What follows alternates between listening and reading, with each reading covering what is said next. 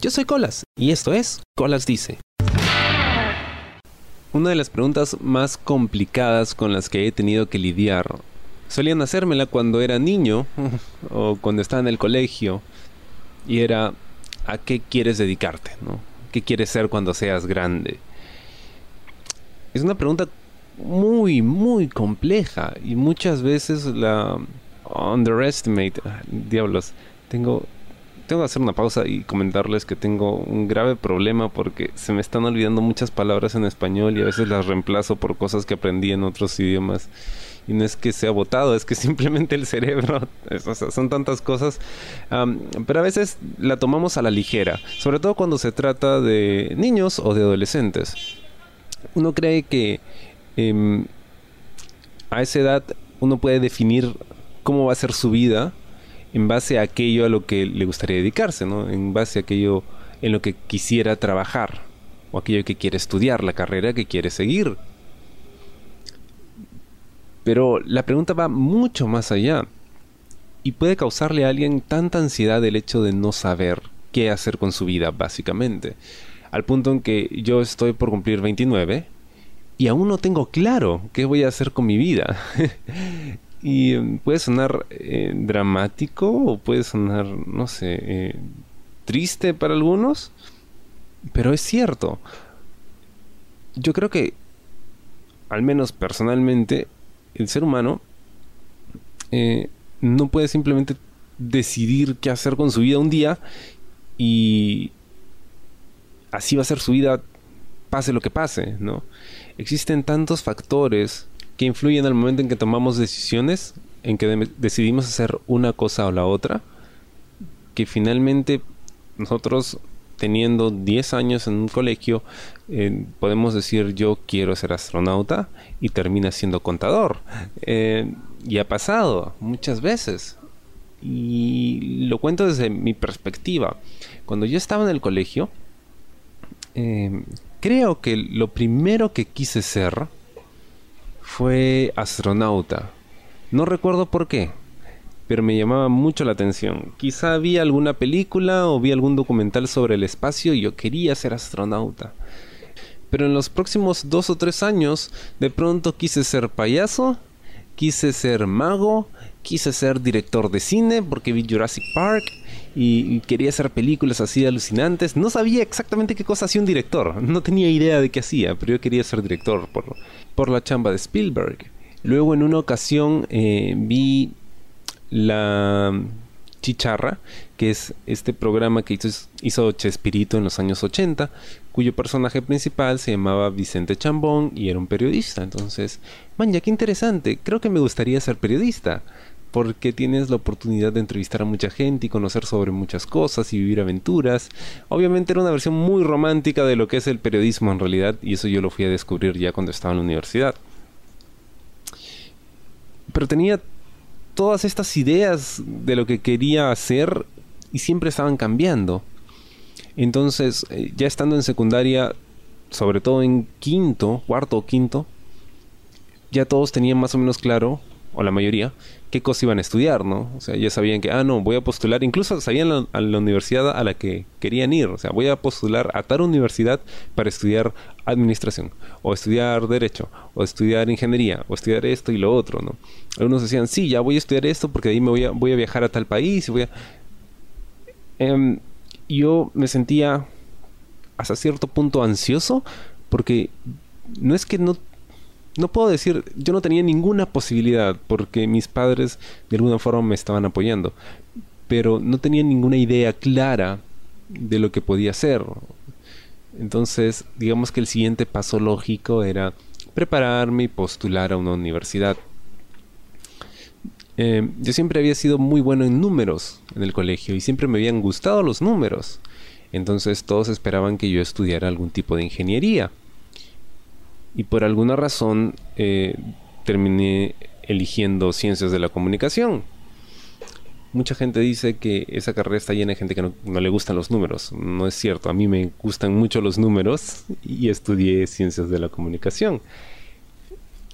Y creo que la estudié por default, ¿ah? Porque, porque mezclaba varias cositas que había tenido en mente cuando estaba niño, ¿no? O cuando era adolescente. O sea, podía dentro de la misma carrera ver algo de periodismo y ver algo de cine y televisión y radio y cosas así.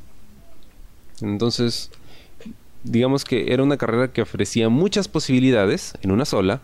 dije, ok, vamos a probar con esa porque creo que por ahí va la cosa, ¿no? Incluso contemplé psicología en algún momento y bueno, tantas cosas. Y llevé la carrera. E incluso estando dentro de la carrera no tenía claro en qué me iba a especializar. El hecho de que mi universidad no tuviera especialidad fue como que hasta cierto punto un alivio porque yo tampoco lo tenía muy claro. Durante la carrera me incliné un poquito más por el tema audiovisual. Em, y al final traté de especializarme en eso, pero cuando termino la carrera tengo que pues, presentar mi tesis, como todos ahora, para obtener mi título. Y descubrí el mundo de las teorías de comunicación, que es una especie, es como que la filosofía de, de la carrera, ¿no? Es algo muy abstracto a la que nadie le presta atención, lamentablemente, pero era algo que de pronto me gustó muchísimo. Y me dije, wow, uno puede hacer ciencia de cualquier cosa, como mi tesis se trataba sobre animación japonesa, anime, y dije, oye, ¿no sería genial poder trabajar en esto toda la vida? O sea, dedicarme a investigar eso que tanto me gusta y poder producir teorías y ciencia en base a ello. ¡Wow! Y de pronto eh, terminas la universidad y te vas de cara contra el mercado laboral. te das cuenta que eh, las cosas no son como en la universidad, ¿no? Y tampoco es como en el colegio que decías, claro, yo estudio esto y después saliendo voy a trabajar en esto. No, el mundo no funciona así. Tienes que ir chapando las cosas como te vayan llegando y ver lo que haces con ellas, ¿no? Y, y hasta cierto punto tratar de encauzarte, pero no siempre va a depender de ti.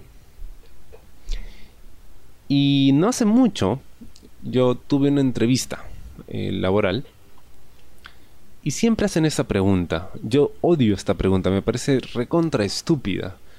Pero por alguna razón la gente de recursos humanos cree que es una pregunta válida y que les da un, insight muy, muy eh, accurate, muy preciso de lo que el postulante es o quiere hacer. Y la pregunta dice así, ¿no? ¿Cómo te ves en 5 años? ¿O cómo te ves en 10 años? ¿O cómo te ves en el corto, mediano y largo plazo? Me han hecho esta pregunta muchas veces.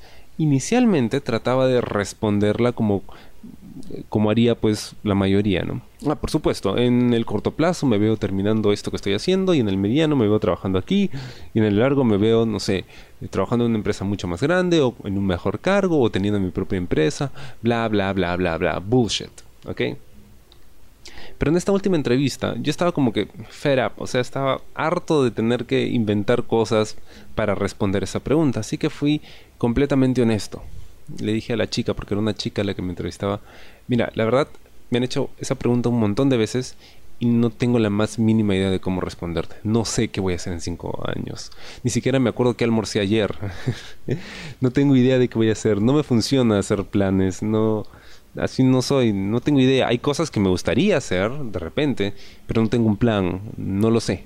Decirte otra cosa sería mentirte. Y al parecer estuvo bien la respuesta, ¿no? Le cayó bien el hecho de que haya sido sincero y le haya dicho, sabes que no sé qué voy a hacer.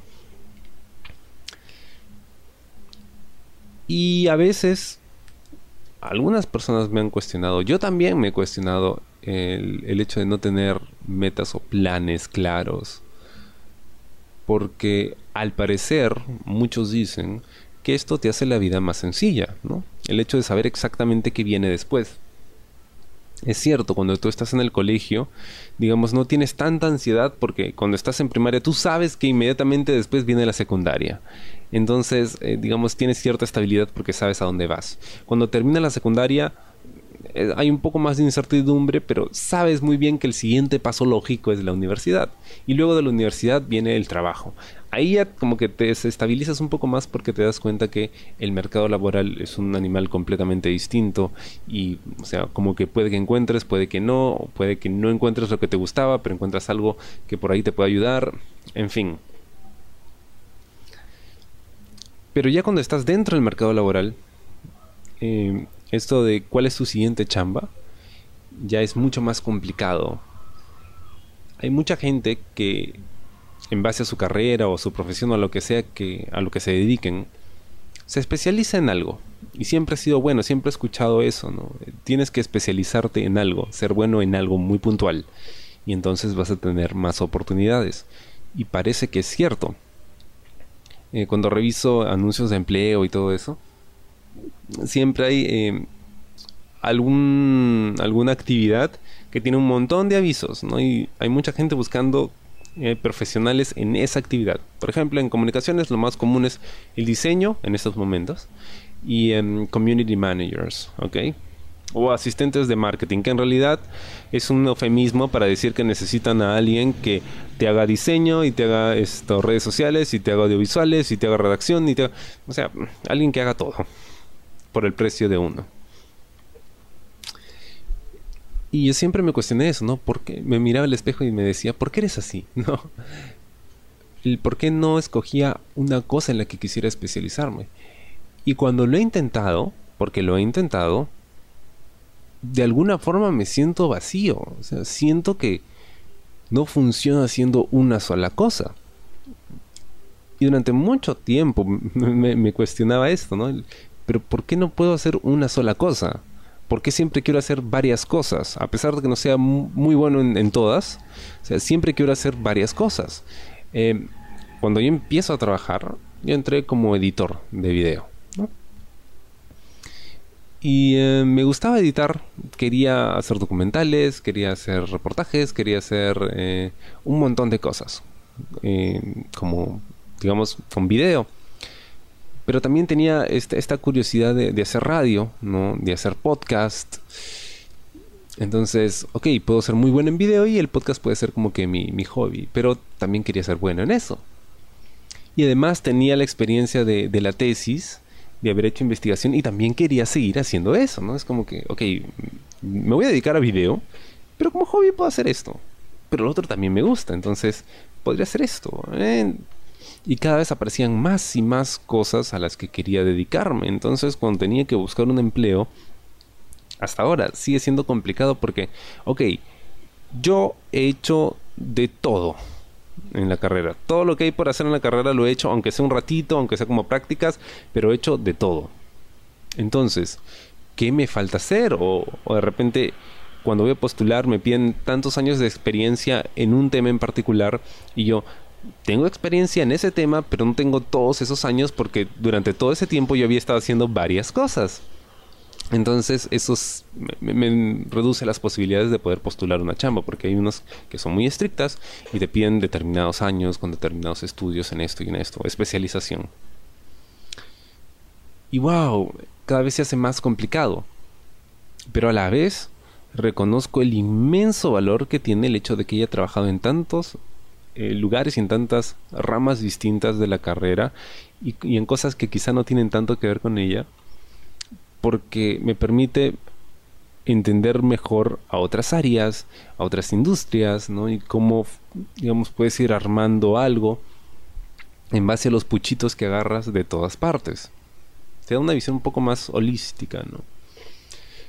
Pero al parecer eh, eso va en contra del orden establecido, porque todos dicen, o sea, todas las personas tienen un don. Y esto lo dice Marco Aurelio Negri, ¿no? Todas las personas tienen un don. No tienen dos, no tienen tres, tienen un don. ¿no? Pueden ser medianamente buenas en una y otra cosa. Estoy parafraseando, por cierto. Eh, pero los dones vienen de a uno. Así los da la naturaleza. Y es cierto. Hay personas que tienen un don. Y la idea es que eh, y esto lo escuché del pata, un peruano que era el contador de Google, siempre me acuerdo de él, pero me olvido su nombre. Y él decía en una conferencia a la que asistí, eh, lo mejor es cuando tú encuentras aquello en lo que eres realmente bueno, tu don, y lo mezclas con aquello en que más te gusta, tu pasión. Y entonces puedes empezar a crear cosas. Pero ¿qué pasa si las cosas que te gustan son varias, ¿no? Puedes haber encontrado tu don, pero son varias cosas las que te gustan. Entonces, ¿con cuál la mezclas? Y también está el hecho de que hay mucha gente que habla acerca del, calling, ¿no? Aquello para lo que naciste, aquello que estás destinado a hacer. Muchos dicen, por ejemplo, Martin Luther King está destinado a ser esto, un defensor de los derechos humanos y a liderar, un líder, a ser un líder social. Para eso nació él, ¿no? Bueno, pero en realidad era un reverendo, ¿no? y hacía otras cosas. O esto, no sé, Einstein nació para ser un físico y un científico, un creador. Mm, no sé, pero ¿qué pasa si no se hubiera dedicado a eso? O sea, igual hubiera llegado a, a hacer lo que hizo. Estamos como que muy obsesionados con que esta persona está diseñada y vino a este mundo para hacer algo en específico y eso es lo que tiene que hacer y solo en eso va a encontrar éxito o va a poder desarrollarse. Empieza a creer que no es tan, no es tan así. ¿Alguna vez has escuchado acerca del tema eh, de Renaissance Man, el hombre renacentista? Bueno, es un término que se utiliza mucho ahora para hablar acerca de alguien que tiene dominio o expertise en diferentes tipos de áreas, ¿no? No necesariamente expertise, pero que conoce de muchas cosas, ¿no? Digamos que es una persona muy diversa, con muchas posibilidades en el sentido en que puede desenvolverse en muchas cosas, en muchas áreas, y eso no le impide desarrollarse. Y creo que me ha gustado un poco el concepto, además que suena muy bien llamarse Renaissance Man.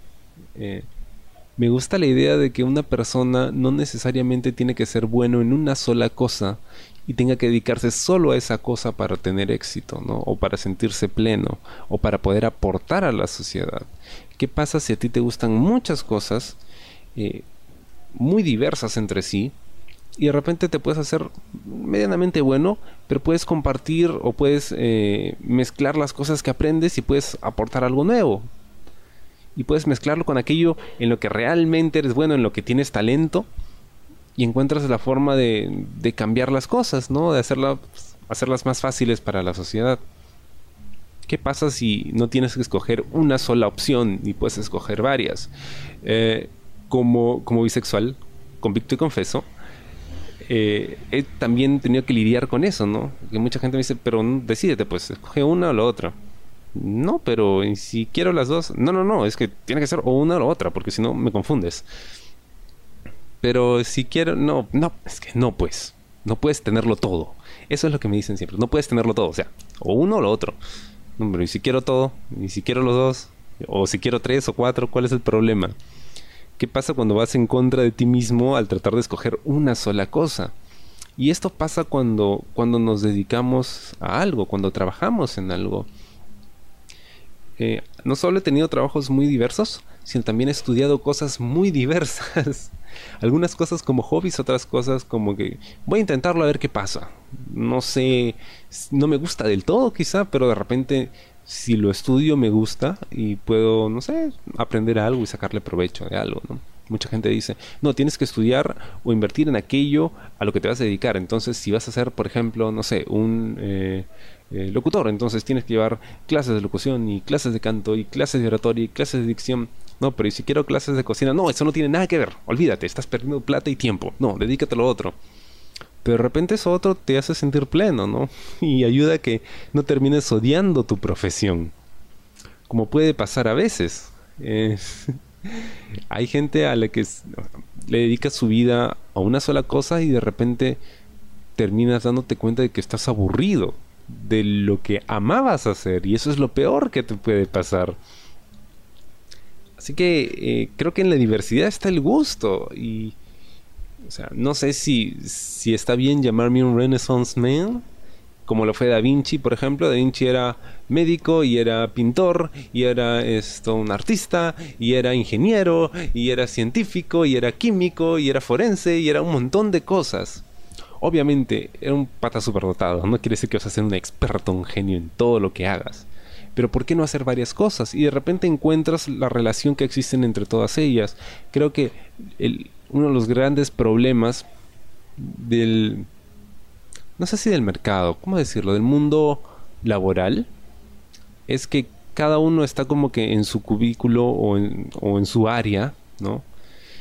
En su profesión, con la gente de su profesión, y cuando tiene que lidiar con gente de otras carreras que se dedican a otras cosas, pues no se entienden, precisamente porque falta esa mirada holística que te diga, oye, pero esto, ambas cosas tienen esto en común, ¿no? a pesar de que cada una maneje su propio lenguaje, hay formas de comunicarse y de entenderse. Creo que eso haría que el mundo fuera mucho mejor y mucho más fácil comunicarse y entenderse, ¿no? No sé, solo una idea. No sé si te ha pasado eso, si has tenido eh, la inquietud de probar con muchas cosas y no dedicarte solo a una. Es una inquietud que he tenido desde hace mucho tiempo y ahora ya hice las paces con eso. Ya no me siento mal por el hecho de no haberme especializado. Es cierto que puede costar un poquito más encontrar una chamba o digamos, encontrar eh, oportunidades para hacer algo, para desarrollarte, pero encuentro mucho más satisfactorio el hecho de poder probar muchas cosas e ir aprendiendo eh, u obteniendo habilidades de todo esto que, que estás experimentando y me ha servido mucho para entender mejor el mundo y entender al ser humano y entenderme a mí, que creo que era lo más complicado y lo más importante. Espero te haya gustado el programa de esta semana. Conmigo será hasta la próxima. Yo soy Colas y esto fue Colas Dice. Chao. ¿Te gustó el programa? Sí. Suscríbete y comparte.